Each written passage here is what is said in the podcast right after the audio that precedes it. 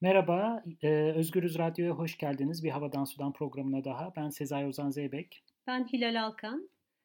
Bugün sizlerle e, biraz karbon emisyonları hakkında konuşacağız. Kar, iklim, küresel iklim değişikliğiyle baş etme araçlarından biri olarak karbon emisyonlarının azaltılması, bu azaltma için yapılan e, iyi kötü pek çok iş ve bu esnada oluşan piyasalardan bahsedeceğiz. Sen geçenlerde bir Ocak ayında katıldığın bir konferansla ilgili bir şey anlatmıştın. Neydi o? Ya o e, ya enteresan bir konferans düzenlenmiş. İşte Avustralya'dan birileri gelmiş, Amerika Birleşik Devletleri'nden birileri gelmiş. Konferans Berlin'de. İşte sunan kişi bu karbon olarak nötr bir konferanstır diye bir duyuru yaptı. Bir kafam basmadı yani bu kadar yolculuklar nasıl nötr olabilir ki? Karbon alımlarını sıfırlamışlar mı? Evet, offset, offset edilmiş şeklinde. Ee, işte kokteyl var, kalanlar otelde kalıyor, akşam yeniliyor falan. Yani bunun neresi nötr olabilir ki? Her yerinde bir tuhaflık var vesaire diye. Baktım bunun nötrlemeyi vaat eden bir takım şirketler var piyasada. Yani sen bir aktivitede bulunuyorsun. O aktiviteyi sıfırlıyor. Karbon emisyonu bunu yaparken de işte belli karbon gazlarını karbon emisyonu oluyor. Petrol kullanıyorsun, sıcaklık kullanıyorsun, seyahat ediyorsun. Bunları sıfırlamayı vaat eden şirketler var. Bu şirketlere baktım. Ha hesaplıyorlar yani. Senin ne kadar aşağı yukarı böyle bir etkinlikle karbon salacağını. Ondan sonra onu offset ediyorlar. Offset ettiklerini var, offset ediyorlar. Offset ettiklerini vaat ediyorlar. Bu nasıl oluyor diye bu piyasanın arkasında hani bir, bir şirket var mı? Birini bulabilir miyim diye bulunabiliyor bu arada hakikaten de. Mesela işte bir Amerikalı bir şirket buldum. Ee, çok var. TerraPass denen bir şirket. Sloganı dengeyi yeniden sağla. İşte içinde paketler var şirketler için, kişiler için, aileler için. Bir paket mesela evlilik paketi. Evlilik paketi mi? Ev, yani mesela evlenmek istiyorsun. Bir sürü insan gelecek evliliğe. Ha düğün paketi. Düğün paketi evet. Vay.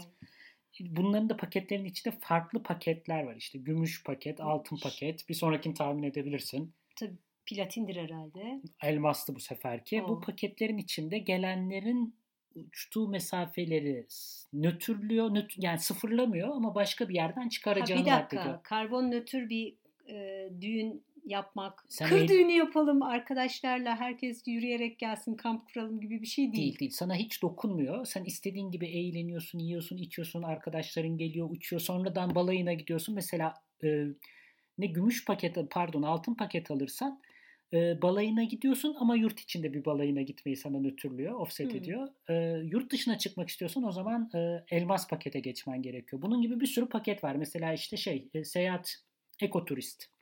Reklam kampanyasından okuyorum şu an. Çok gezmeyi seviyorsunuz ama işte bir yandan da karbon ayak izinizi dert ediyorsunuz. Merak etmeyin sizin kafanızı rahatlatacak bir çözümümüz var. Sizinle bilmem ne bilmem ne alırsanız bilmem ne sertifikasyonunu alırsanız şu kadarını azaltacağız vesaire. Bunu satan bir takım şirketler Anladım. var. Bunlar e, kafa rahatlığı satıyorlar. Vicdan Dört... temizleme araçları satıyorlar filan. Yoksa hepimiz yapacağımızı yapmaya devam ediyoruz. Öyle değil mi? Evet. Tekrar tekrar soruyorum çünkü gerçekten çok absürt. Evet tuhaf yani 5 uçuş evet çok tuhaf bir şekilde ta zamanında günah işleyenler işte cennetin tapusunu satın alabiliyorlardı. Şimdi ha, de biz, aynen öyle bir şeyler yani. yani. Gene geziyorsun gene uçuyorsun. Bu olabilir mi diye insan bir düşünüyor. Peki yani ne yapıyor bu şirketler? Şirketler satıyor da yani bu bir salaklık mı sadece yoksa arkasında kocaman bir mekanizma mı var diye bakmaya devam ettik ve çok ilginç şeyler çıkıyor tabii baktıkça.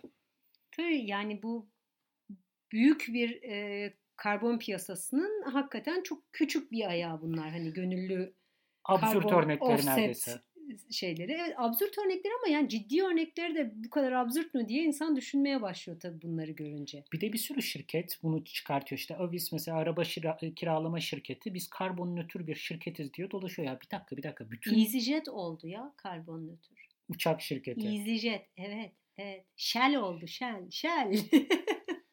Böyle bir ortamda peki şaka nasıl gibi. mümkün olabiliyor? Yani şimdi şaka gibi başlıyor. Ya olamaz ki sen sonuçta bir uçak şirketisin. Neresi karbon nötr olabilir? Uçmuyor muyuz sonuçta falan gibi bir şeye geliyor insan. Ama arkasında o kadar büyük bir mekanizma var ki ve arka planda olanları anlayınca gerçekten bu absürtlük diye bizim adledeceğimiz ilk anda hikayenin çok daha farklı yönleri olduğunu e, anlıyor insan. Evet işe öncelikle büyük karbon piyasalarının nasıl ortaya çıktığından bahsederek başlamak gerekiyor herhalde. Ya karbon, karbondioksit şu ağzımızla nefes verirken çıkarttığımız gaz nasıl oldu da alınıp satılabilen bir şeye dönüştü? Biraz anlatsana. Ya birkaç yere aslında e, başlangıç noktası birkaç yer olarak düşünülebilir ama Kyoto protokolünde şöyle bir karar veriyor e, devletler. Ya biz bu karbon emisyonlarını azaltmalıyız. Gelecek iyiye gitmiyor. Bu konuda hemfikiriz. İşte e, bağlayıcı bir anlaşma yapıldı bu arada e, 2005 yılında ve dendi ki ya bunu adım adım yapabiliriz. Adım adım azaltmanın da yolu biz bir takım izin belgeleri çıkartalım ve bunları karbon emisyonuna sebep olan gruplara, şirketlere dağıtalım. Ve her sene bu izinlerin sayısını azaltalım. Dolayısıyla karbon salmaya devam etmek için alacakları bu izinler seneler içerisinde daha pahalı hale gelecek. Bu da firmaları yenilenebilir enerjiye doğru teşvik edecek. Kesinlikle. Ümit evet. bu değil mi? Evet, evet. Ancak bazı firmalar ya da daha doğrusu bazı sektörler hiçbir şekilde karbon emisyonlarını düşüremiyorlar. Örneğin havacılık sektörü gibi. Bunlar da bu durumda ne yapacaklar? Daha çok düşürebilmiş olanlardan ellerinde kalan fazla izinleri yani karbon kredilerini satın alacaklar ve böylece karbon kredileri bir e, borsada, bir piyasada dolaşmaya başlamış olacak. Bütün hikaye bu şekilde başladı yanlış anlamadıysam. Az kullananlar ve elinde izin kağıdı hala alanlar olmayanlara, çok kullanmış olanlara bunları verecek ki o büyük şirketler e, ceza almadan devam edebilsinler karbon salmaya. Tabii bir sürü aracı kurum ortaya çıkmak zorunda. Bütün bu ülkeler arasında çünkü bu ticaret yapılıyor. Yani Avrupa Birliği'nin kendi içerisinde bir ticaret şeması var ve bu şemayı yönetecek, yürütecek bir orada bir sektör var. Ya bir sürü farklı pazar kuruldu. Şimdi Çin yeni bir tane kurmaya çalışıyor. Bir borsa kurmaya çalışıyor. Avrupa çapında bir tane var.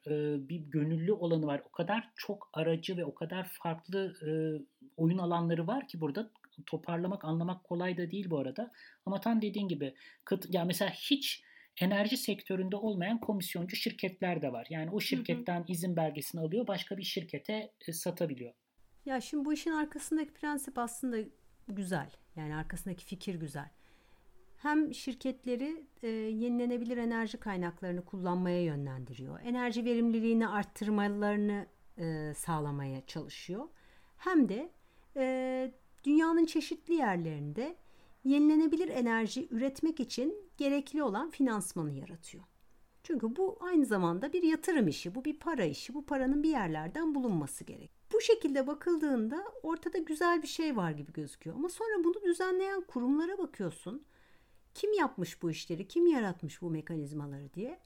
Karşına Goldman Sachs çıkıyor. Ya Allah aşkına Goldman Sachs'tan bize ne hayır gelir? Dünyaya ne hayır gelir? Kime ne hayır gelir diyerek insan gerçekten ciddi bir şüpheye kapılıyor. Ekonomik krizin müsebbiplerinden bir şirketten bahsediyoruz. E, fena halde sadece parayla oynayarak, parayı oradan oraya hareket ettirerek bir kısım insanları çok zengin eden bir şirketten bahsediyoruz. Zaten detaylara baktığımız zaman yani şeytan ayrıntılarda gizlidir diye bir tabir var gerçekten de görünüşte çok iyi fakat detaylara indikçe uygulamalar, uyumsuzluğun olduğu yerler, şirketlerin tam olarak e, adım atmak istemediği yerler bir sürü orada sorun gözüküyor. Evet ve yani bunlar böyle çok büyük aynı zamanda e, dolandırıcılıklara gerçekten Gebe. imkan yaratıyorlar. Hmm. Ya hani bir kısım sistemik arızalar var onlardan bahsediyoruz ama bir de gerçekten o kadar çok açık kapı var ki geçilebilecek.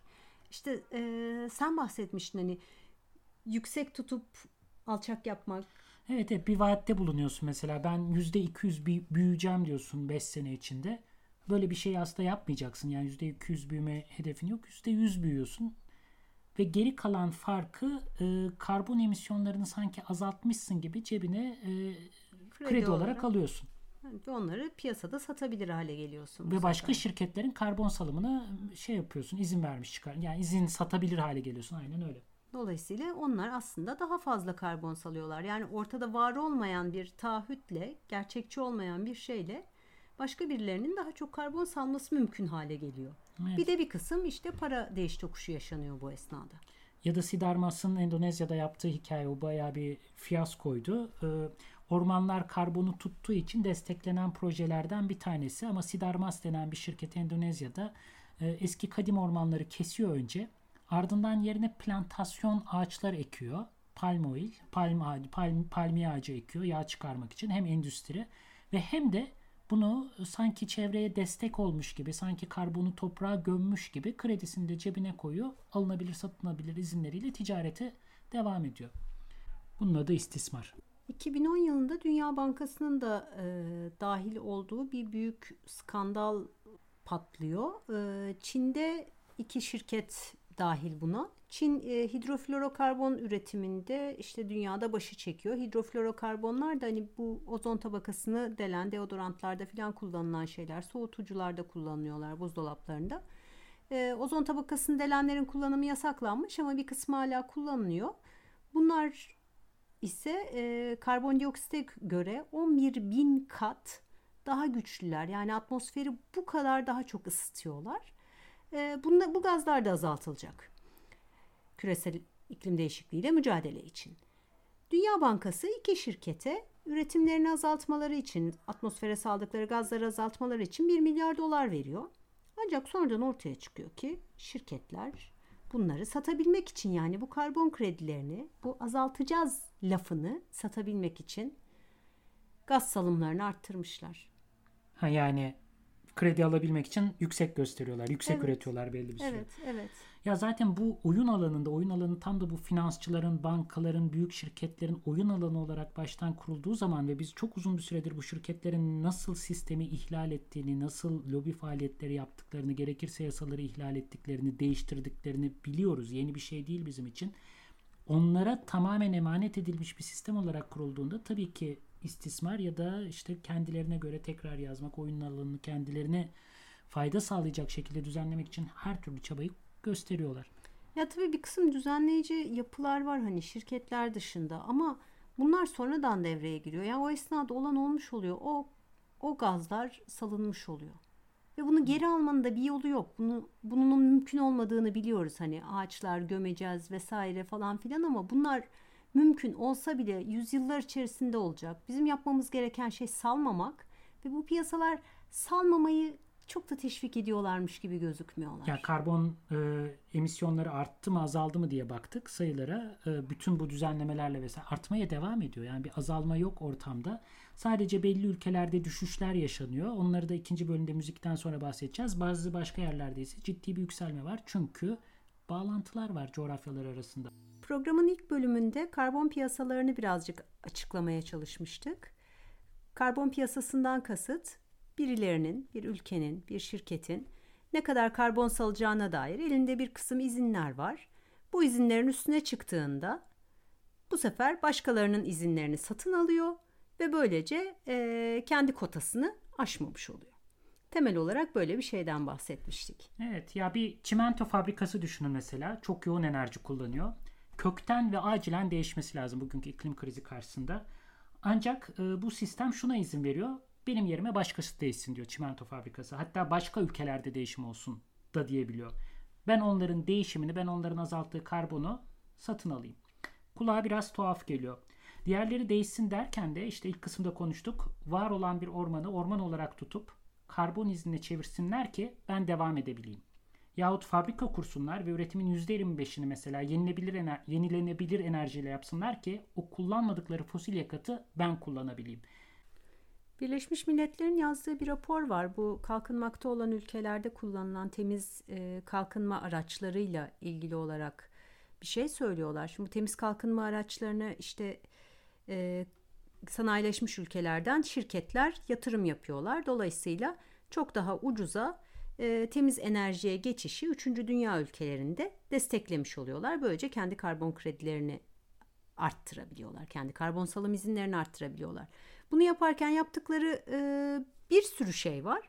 Ama bunlardan bir tanesi de hali hazırda zaten çok verimsiz, çok kötü e, koşullarda üretim yapan bir kısım santralleri yenilenmesini sağlamak.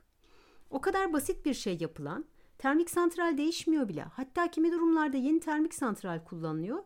Çünkü o baseline senaryo dedikleri şey ülkenin kendisinin o esnadaki standartları, o esnadaki ortalaması, o esnadaki ortalaması çok kötü olan bir ülkede getireceğiniz en ufak bir yeni teknoloji size iyileştirme gibi geliyor.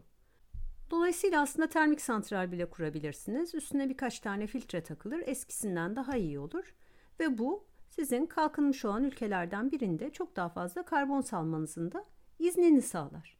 Orada galiba bir sıkıntı daha var bu arada. Yani bu Timothy Mitchell'ın Karbon Demokrasi kitabında anlatılan bir hikaye. Uzun süre, çok uzun bir süre enerji şirketleri enerji kaynaklarının kontrolünü tutmak için çok ciddi e, çaba sarf ettiler. Yani 60'lar, 70'ler, 80'ler aslında bir yandan bunun hikayesi. E, belli rejimleri, petrol üreten ülkelerdeki rejimleri kontrol ettiler. Gerekirse darbeler düzenlediler, diktatörleri ele geçirdiler.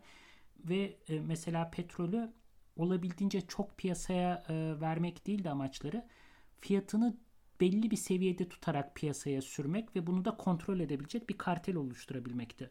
Şimdi burada yeni bir potansiyel var bu yenilenebilir enerji kaynaklarında. Çünkü demokratik olma ihtimali var. Yani güneş paneli her yere kurulabilir. Bir şirketin tek eline girmek zorunda değil mesela. Tabii ki yani bir ev bile kendi enerjisini kendisi üretecek hale gelebilir güneş ve rüzgar enerjisini kullanarak. Kes, kesinlikle ve bu da hem devletlere hem de hatta yerel birimlere kendi enerjilerini üretebilecek yeni bir potansiyel sunuyor. Orada kocaman açılmış bir kapı var ve o kadar kıymetli ki çünkü enerji bağımlılığını azaltmaya yönelik büyük şirketlere haraç vermeyi engellemeye yönelik yönelik bir Enerjinin sürü... demokratikleşmesini sağlıyor aslında. Kesinlikle. Sağlayabilir ya da potansiyel olarak. Fakat tam da bu karbon kredileri aracılığıyla aslında birinci dünya şirketlerinin üçüncü dünyadaki enerji yatırımlarına yardım ediyor altında en baştan açılacak bu kapıyı kontrol etmeye yönelik bir hamle yaptığı da düşünülebilir. Evet maalesef öyle bir yönü var. Ee, bir de yani gerçekten hani kalkınmacılığın çok eleştirilmiş olan bir kısım e, araçları çok yoğun olarak kullanılır hale geldi bu durumda. Mesela barajlar gibi değil mi? Evet yani Çin'in yaptığı arka arkaya barajlar ya da Türkiye'deki barajlar, HES projeleri bütün bunlar işte bakan dedi ki mesela bu Yusufeli projesi var. Ee, Çoruh Nehri'ndeki dev bir baraj bu ve yenilenebilir enerji sayılıyor. Bakan çevreci bir baraj yaptık diye beyanat verdi mesela. Bu konuya sonra umarım daha detaylı gireriz ama baraj dediğimiz nehrin kenarına değirmen yapmak gibi değil. Nehri tümden barajın bir uzantısı haline getiriyorsun bu tarz boyut. Yani bu, bu ebattaki barajları yaptığında. Ee, barajı yapanlar da bu arada Limak, Cengiz ve Colin. Olağan şüpheliler. Sonra aynı Limak'a bakıyorsunuz. Türkiye'de yenilenebilir enerji dönüşüm merkezi diye bir yer var. Oradaki paydaşlardan biri. Ee, Türkiye karbon piyasasına dair mevzuat, mevzuatı düzenlemeye çalışıyor çalışıyor. Sertifika nasıl olmalı onları konuşuyor. Kredileri vesaire hallediyor. Yani en başından itibaren bu işe giriyorlar. Burada bir aynı zamanda kontrol mekanizması olduğunu da enerjinin demokratikleşmesini engellemeye yönelik bir e, çaba demeyelim ama eğilim olduğunu da görmek lazım. Yani tabii sonuçta bu aktörler e, yapmayı en iyi bildikleri işi yapıyorlar. Ellerinde çeşitli araçlar var. O araçların buralarda nasıl kullanılabileceğini e, test ediyorlar. O araçları buraya aktarmaya çalışıyorlar. Finansal araçları veya inşaatı. Zira bildikleri bu, kar ettikleri bu, hani üzerinde uzmanlaştıkları bu.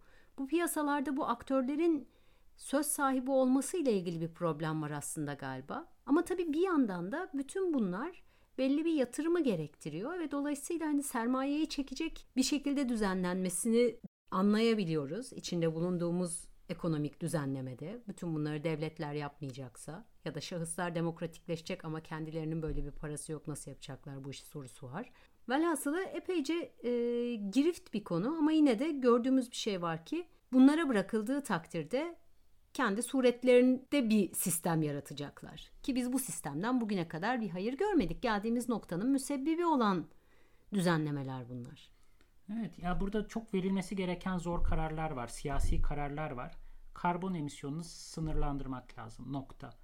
Kota koyalım bunu ticarete açalım, borsasını oluşturalım. Ya bir de orada çok tehlikeli bir şey var. Bu şirketlerin bu portfolyo olarak bu değerleri toplayan şirketlerin bakırla, insanla, balıkçılıkla ilgili topladığı portföylerden hiçbir farkı yok onlar için. Bunu alınabilir, satılabilir bir kağıt olarak görüyorlar. Bir hisse olarak görüyorlar. Bir, bir yani bir tür para aslında bunlar. Buna çevirdiğimiz andan böyle toplumu ilgilendiren, dünyanın geleceğini ilgilendiren mevzuları diğer bütün mevzular gibi bir kağıt, bir spekülatif araca indirgediğimiz andan itibaren aslında zaten oyunu kaybetmeye başlamış gibi ol, oluyoruz. Hindistanlı bir e, böyle işte finansal araçları alıp satan bir şirketin e, CEO'sunun 2010 yılında yazdığı bir yazıyı okudum. Hindistan'daki e, şirketlere karbon piyasalarını tanıtıyor. İşte Hindistan'da da yeni karbon e, borsası kurulmuş o esnada. Ve adamın böyle sürekli vurguladığı şey şu. Burada büyük karlar var. Burada büyük karlar var. Girmeyerek buna kaybediyorsunuz. Elinizde çok fazla karbon kredisi var. Haberiniz bile yok. Gelin bize biz sizin için bunları sertifikalandıralım. Bunları birinci dünyadaki çeşitli fabrikalara satalım. Neden boş duruyorsunuz ki? Hani yerde yatan bir şeyden para kazanabileceksiniz ve siz kazanmıyorsunuz. Şaşkın mısınız diyor. Adamın zerre kadar umurunda değil iklim değişikliği pek tabii ki. Adamın tek derdi var. Kendi şirketinin karını arttırmak. Bunu yapmak için de başkalarına kar arttırma sözü vermek. Bu kağıtların satılabilir şeyler olduğunu daha doğrusu bu yapılmayan üretimin, salınmayan gazın satılabilir bir şey olduğunu söylemek. Zaten fikrin kendisinde çok büyük bir tuhaflık var. Evet ve o yüzden de en baştaki o bahsettiğimiz absürt noktaya gidiliyor. İşte ben düğünümde coşuyorum, tatillerime gidiyorum, rahat rahat yaşıyorum. Tüketimimle ilgili bir derdim yok temel olarak. Bunu sadece daha bilinçliymiş gibi yapabileceğim bir maske buluyorum. Bunu da bana sağlayan bir takım şirketler var. Bana bir tür işte ne vicdan rahatlığı satıyorlar. Çünkü bunun arkasında yok kocaman mekanizmada bunu çoktan biz e, karbon meselesine, dünyanın geleceğini alınabilir, hesaplanabilir sayısal bir mevzuya çevirdik. Ve bunu da zor kararları vermemek için yaptık galiba. Evet yani zor kararlar kendi gündelik hayatlarımızda kişisel hayatlarımızda bile zor kararlar bu arada. Yani hani uçmamayı seçmek işte e, uzaktan gelen malları tüketmemeyi seçmek cep telefonunu 3 senede bir 5 senede bir her neyse iddialı oldu galiba senede bir değiştirmemeyi seçmek. 3-5 sene bayağı dayanıklı demektir yani. Bunları yapmak hani kişisel olarak bile zorlandığımız kararlar ki biz gerçekten çok büyük bir iktisadi dönüşümden bahsediyoruz. Kolay bir şeyden bahsetmiyoruz ama dediğin gibi bu zor kararları almazsak da e, içinde bildiğimiz şekilde yaşanabilir bir dünyada kalmayacak. Ya Hilal kimisi şaka gibi yani bu bahsettiğim şirkete yani baktıkça tavuk çiftliklerinin mesela emisyon azaltmasından ötürü kendini iyi hissedebileceğin tatillere gönderiyor seni. Ya böyle bir şey var mı? Tavuk çiftliklerini destekliyor Ay, falan tavuk mesela. çiftliği zaten olmasın. Biz bir, Ha, bir yani oradan başlayalım sorunu tutuyor. ya. Oradaki bir detaydan kazandığı birkaç krediyle seni de tatile yolluyor. Yani bunun neresinde azaltım var? Zaten dananın kuyruğunun koptuğu yer bu aslında. Peki yani bütün bunlar başarıya ulaşıyor mu? İyiye gidiyor muyuz gibi bir soru var karşımızda. Bunun gene tek cevabı yok. İyi ya da kötü hemen diyemeyeceğiz. Belki de demek lazım bilmiyorum. Yani toplamdaki karbon emisyonları artıyor. Bunu ilk Küresel ölçekte artıyor. Evet. Peki ama azaltan ülkeler var diye de konuştuk. Ama işte artık sebeplerini yavaş yavaş görmeye başlıyoruz. Birleşmiş Milletler'in sayfasında Oscar Reyes'in bir e, yazısından kabaca bir alıntı. Diyor ki eğer bunu gerçekten bir başarı hikayesi olarak anlatmak istiyorsak e, o zaman mesela İngiltere'de kullanılan, tüketilen ama Çin'de üretilen e, ürünlerin karbon emisyonlarını İngiltere'nin hesabına yazmamız lazım. İngiltere düşürmüş gibi gözüküyor. Düşürüyor da kendi domestik olarak kendi sınırları içerisindeki karbon salımını. Ama bunun en önemli nedeni İngiltere'de artık neredeyse bir şey üretilmiyor olması. Bütün üretim Çin'e, Bangladeş'e, Pakistan'a vesaireye kaymış durumda. İngiltere hizmet sektöründe imalat yapıyor ki hizmet sektöründeki şeylerin karbon ayak izi tabii ki çok daha düşük. E dolayısıyla sen imalatını başka yere kaydırıyorsun. Oradan her şeyi getiriyorsun, yiyorsun, içiyorsun, giyiniyorsun. Ondan sonra da ama ben karbon emisyonlarımı düşürdüm diyorsun. Ya bir de kişi ba- kişi başına baktığın zaman zaten ortalama bir İngiliz vatandaşı yani tatiliyle, gezmesiyle falan zaten ge- hala dünyanın kat kat üstünde yani bütün bu düzenekler bunları değiştirmiş değil. Çünkü bu düzeneğin hiçbir noktada amacı ya biz turizmi biraz kısıtlayalım, biraz daha yerel turizmi destekleyelim falan gibi bir nokta değil. Hatta hala ne kadar uzağa gidilirse o kadar iyi turist oluyorsun. O kadar çok hava atıyorsun Instagram'da.